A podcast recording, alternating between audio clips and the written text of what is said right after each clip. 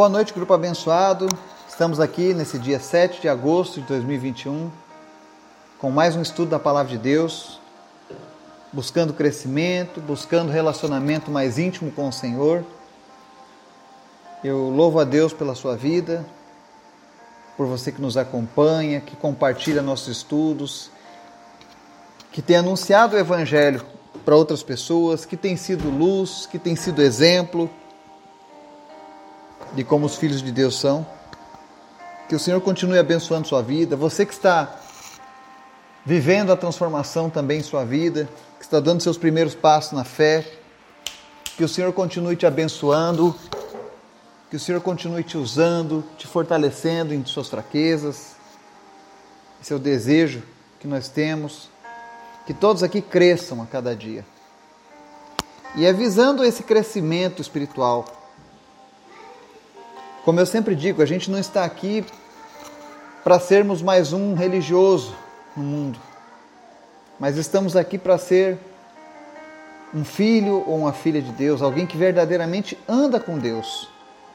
E nada melhor do que a palavra dele para nos ensinar a trilhar esse caminho. Então hoje nós vamos fazer a continuidade, vamos dar continuidade ao nosso estudo de 2 Coríntios, capítulo 6, escrito por Paulo. E nós vamos ver um, uma dica muito importante de Paulo para o sucesso da nossa vida espiritual. O que nós podemos fazer para melhorar ainda mais o nosso relacionamento com Deus e demonstrar o amor, né? Que nós professamos a Ele. Mas antes da gente começar o nosso estudo, 2 Coríntios 6, eu quero convidar você para o nosso momento de oração. Amém? Vamos orar? Obrigado, Jesus, porque tu és bom, tu és maravilhoso, tu és poderoso, Pai. Nós te agradecemos pelo dia que tivemos, pelas lutas que nós passamos, porque nós cremos que em todas, as, todas as lutas o Senhor esteve conosco, esteve ao nosso lado, nos guardando, nos cuidando. Que teu Espírito Santo venha falar agora a cada pessoa, trazendo esperança, trazendo libertação, trazendo fortalecimento, inspiração. Que pessoas sejam salvas nessa noite, Jesus, pela tua palavra.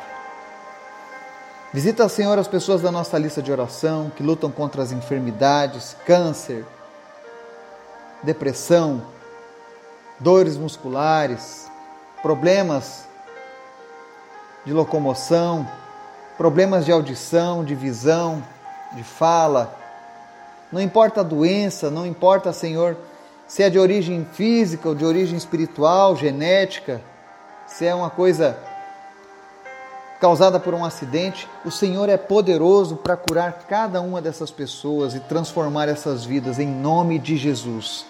E é por isso que nós te apresentamos essas vidas nessa noite. E nós cremos que tu tens todo o poder em tuas mãos para tocar e curar cada uma delas, Pai. Te apresento em especial a vida do Laurindo, Jesus.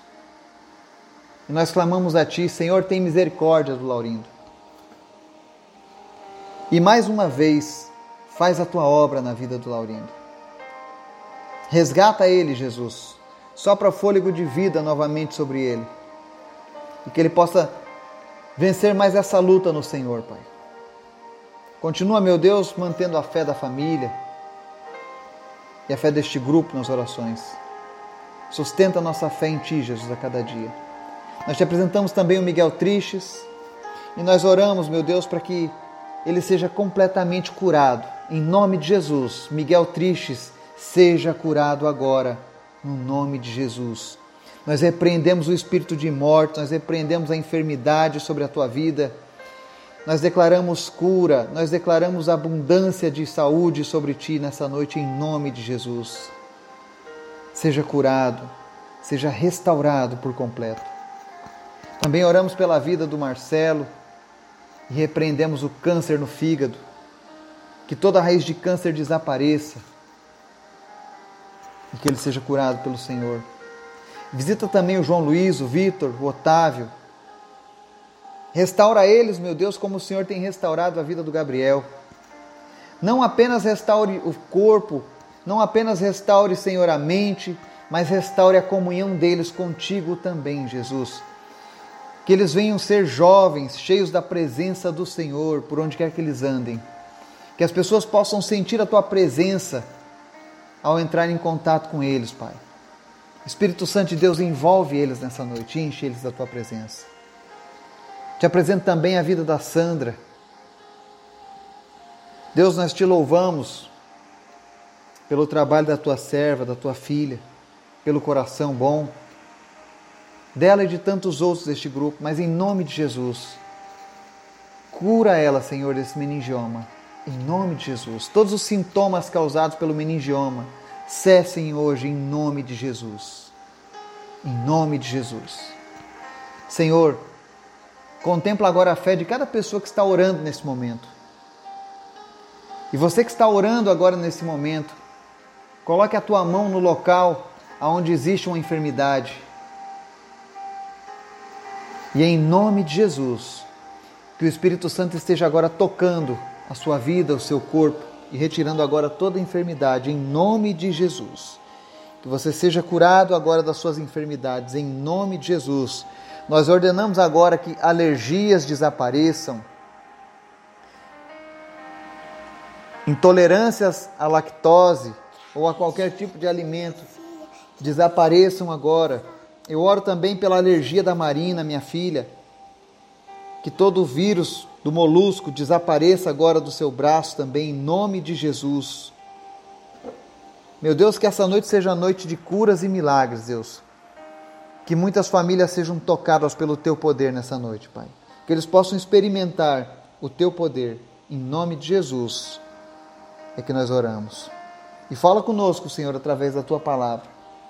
Nos ensina, Deus, a vivermos não apenas de palavras, mas por ações, com atitudes. Que a tua palavra venha falar conosco na nossa alma, em nome de Jesus, Pai. Fala conosco, Jesus. Nos ensina nessa noite. Em nome de Jesus. Amém. E amém. 2 Coríntios 6 possui um, versículos que são muito mal compreendidos pelas pessoas. Alguns consideram esses versículos radicais demais. Mas geralmente quem considera tais versículos radicais é porque ainda ainda não conheceu totalmente quem é Jesus. Ainda não experimentou totalmente quem é Jesus. E é por isso que eu quero trazer luz sobre esses versículos. E para você que já está andando com Cristo, e muitas vezes você não compreende alguns problemas que acontecem na sua vida. Quem sabe essa palavra hoje pode trazer luz e ajudar você a resolver alguns problemas que têm te incomodado. O texto que nós vamos ler está lá em 2 Coríntios capítulo 6, os versículos 14 ao 18. E ele diz assim: Não se ponham em julgo desigual com descrentes, pois o que tem em comum a justiça e a maldade ou que comunhão pode ter a luz com as trevas? Que harmonia entre Cristo e Belial? Que há de comum entre o crente e o descrente? Que acordo há entre o templo de Deus e os ídolos? Pois somos santuário do Deus vivo. Como disse Deus: Habitarei com eles e entre eles andarei, serei o seu Deus e eles serão o meu povo. Portanto, saiam do meio deles e separem-se, diz o Senhor.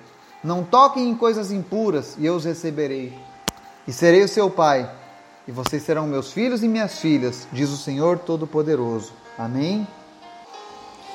Os versículos que nós lemos agora, eles são muito fortes porque eles falam acerca da separação, santificação do cristão, do crente, do filho de Deus. A Bíblia diz que nós devemos ser santos porque Ele é santo. E a palavra santo, como eu já expliquei algumas vezes, ela significa separados. Santo não é aquele que faz milagres. Santo é aquele que foi separado para servir a Deus. E é mister que todas as pessoas que, que servem a Cristo precisam ser separadas. Separadas do quê? Do mundo, da maldade. E muitas vezes quando nós falamos isso, as pessoas acabam compreendendo de uma maneira errada Ele diz aqui: não se ponham em julgo desigual com descrentes. O que, que a Bíblia está dizendo aqui? É um alerta sobre você que conhece a palavra de Deus e vive a palavra de Deus, muitas vezes se associar com pessoas que não possuem a mesma fé, que não andam segundo os mesmos princípios. É como você ter uma empresa e você quer fazer tudo certinho, mas o seu sócio que não conhece a Deus quer fazer as coisas do jeito errado. Isso é julgo desigual. Você traz maldição para os seus negócios. É como alguém que conhece a Cristo, e eu vejo muito isso nas igrejas, entre os jovens. Muitos querem sair dos caminhos de Deus para se relacionar com pessoas fora desse círculo. É julgo desigual. Aí muitas vezes os relacionamentos não dão certo, vem o sofrimento, vem a tristeza, vem os divórcios, as traições. E aí ficam se perguntando: ah, por que, que Deus não me abençoou? Ah, por que, que não deu certo? Mas foram teimosos. Julgo desigual. Ele diz aqui: não há nada em comum entre a justiça e a maldade, ou a luz e as trevas. Luz e trevas não podem andar juntas. Ele diz mais ainda: ele diz que, comunia, que harmonia há entre Cristo e Belial. O que há de comum entre o crente e o descrente? Ou seja, não, não pode haver nada que nos compare com aqueles que não conhecem a palavra de Deus. Então Jesus pede para que o seu povo se mantenha separado das atitudes erradas, das pessoas que podem te levar a pecar, te levar a cair. E aí existem algumas pessoas, eu já ouvi muito essa frase: "Ah, mas Jesus andava com os pecadores.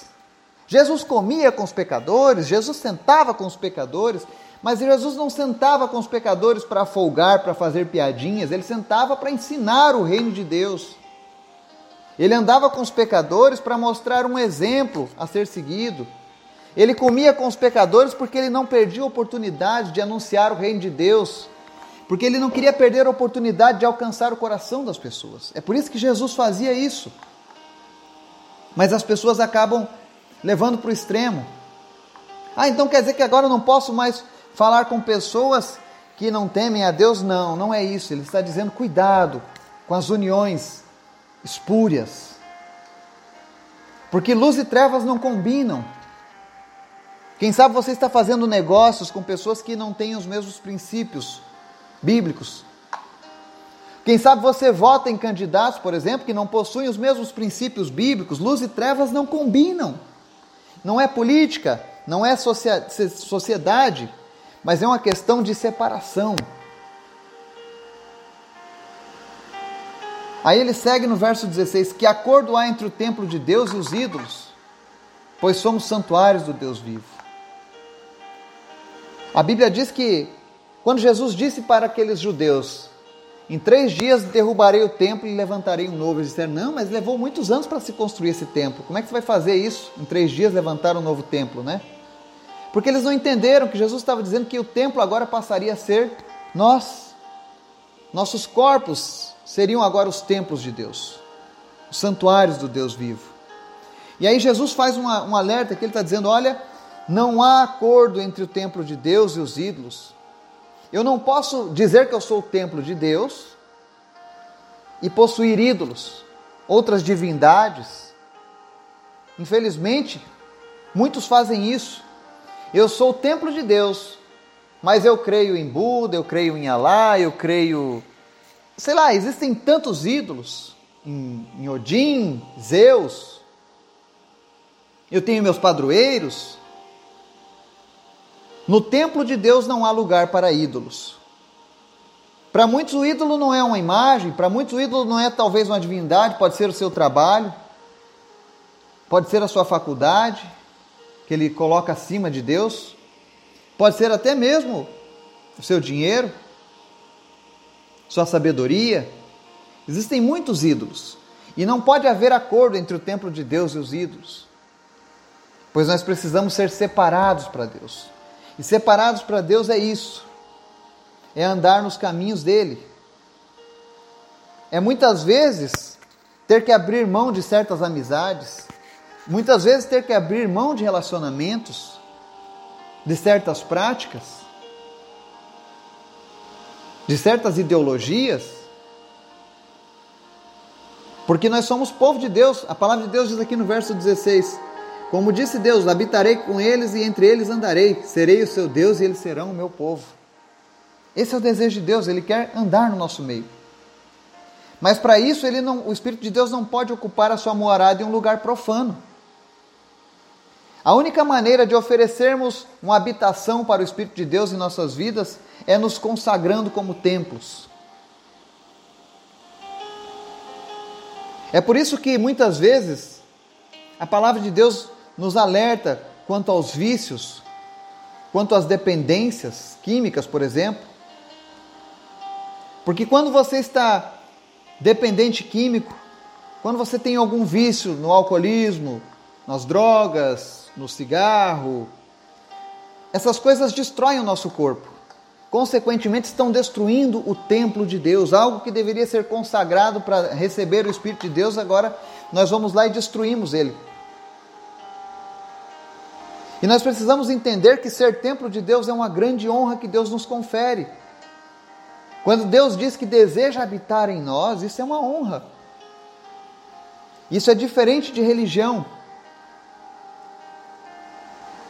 Deus não quer seguidores, Deus quer templos vivos. Porque Ele quer se mover entre o povo. E o segundo argumento que a gente aprende com esse texto é que nós não pertencemos a nós mesmos quando conhecemos a Jesus. Nós não estamos nessa vida à nossa disposição para viver de acordo com o nosso próprio prazer, como alguns estão ensinando. Não, isso é mentira. Nós fomos comprados pelo sangue de Jesus, foi um preço muito caro. O preço da nossa redenção foi um preço muito alto. E nós não podemos rejeitar isso. Quando nós colocamos Deus em segundo lugar, nós estamos rejeitando esse acordo da redenção. E aí muitas vezes as pessoas dizem: Ah, eu vim para Jesus, mas as coisas não estão dando certo, eu não consigo, tem muita luta, tem muito problema. Mas você tem sido separado para Deus? Ou você continua fazendo as mesmas coisas? Porque quando nós somos propriedades do Senhor por completo, ele passa a ser o responsável pelas nossas vidas. Ele não diz que não teremos lutas nem dificuldades, mas ele diz que ele é o nosso Senhor, nós somos propriedade sua. Se alguém quiser tocar na propriedade do Senhor, ela precisa antes pedir permissão a ele. Até mesmo o diabo, para tocar na vida de um servo de Deus, precisa pedir permissão para Deus. A não ser que a pessoa esteja em pecado. Aí é diferente. Quando nós estamos em pecado, fazendo a nossa própria vontade apenas, e geralmente a nossa própria vontade sempre vai nos levar para longe de Deus, nós saímos da proteção dele. E gradualmente o nosso corpo, que antes era o templo do Espírito Santo, passa a perder essa função. E quando nós menos esperamos, nós estamos frios e longe de Deus, vivendo apenas uma religiosidade falsa, vazia. E não é esse o desejo de Deus. O desejo de Deus é separar um povo nessa terra. E esse mesmo povo que está sendo separado agora pelo poder do Espírito Santo será o povo que um dia vai habitar com ele na eternidade. Ele diz, verso 17: Portanto, saiam do meio deles e separem-se, diz o Senhor. Não toquem em coisas impuras, e eu os receberei, e serei o seu pai, e vocês serão meus filhos e minhas filhas, diz o Senhor Todo-Poderoso. Olha o que Deus está prometendo. Se eu e você nos separarmos dos padrões mundanos, das pessoas ruins, ele não está dizendo aqui que você deve rejeitar as pessoas, ele está dizendo que você não deve cometer os mesmos erros. Devemos nos relacionar com os perdidos? Sim, para anunciar o Evangelho. Mas cuidado com essas uniões. Porque cedo ou tarde isso vai trazer um prejuízo por isso muitas pessoas têm sofrido. Há um ditado lá na região sul do país: muitas pessoas querem sentar em duas cadeiras, e isso não funciona com Deus. Ou nós somos totalmente dele, ou não somos.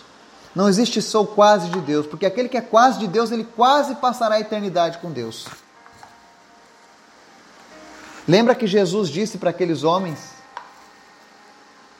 Eles chegaram, Senhor, Senhor, em teu nome, nós pregamos, nós curamos. Jesus disse: Apartai-vos de mim, malditos, para o fogo eterno, porque não vos conheço. Eram pessoas que professavam uma religiosidade com Deus da boca para fora, mas viviam em julgo desigual,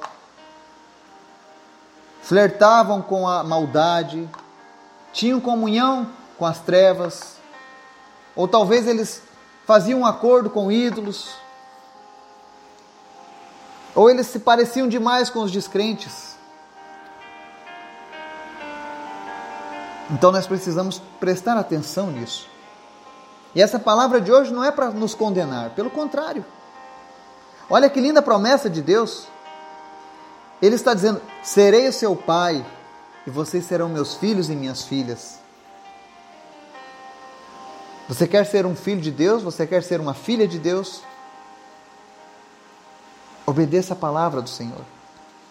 Saia do meio do pecado.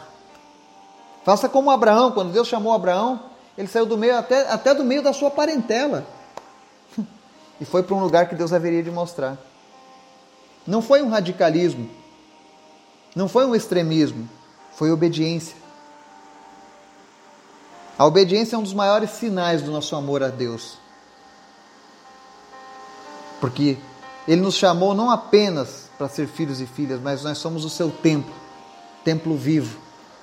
Por isso, você que está ouvindo e que tem buscado levar a sua vida ao lado de Deus, quando você anda pelas ruas, quando você entra no hospital, quando você vai para o seu trabalho, você é um templo de Deus. Pessoas podem ser curadas apenas pela presença de Deus em sua vida. Pessoas que estavam pensando em depressão podem receber uma visitação de Deus apenas por estarem próximas de você, porque você é o templo de Deus. Ele se fará conhecido através de você e de mim. Por isso não venhamos, que nós não venhamos a desanimar na nossa busca por Deus. Que essas palavras não venham machucar o nosso coração, mas que elas venham nos fortalecer e nos inspirar para sermos melhores, para cumprirmos verdadeiramente aquilo que Deus tem para as nossas vidas. Que o Espírito Santo de Deus possa te fortalecer nessa noite. Que ele possa confrontar a tua alma, as tuas atitudes. E que você possa experimentar o perdão que vem com o arrependimento. Que você possa ter uma nova vida. Que você possa experimentar as vitórias em Cristo. Que o Senhor Jesus te abençoe e te conceda um restante de noite abençoada em nome de Jesus. Amém.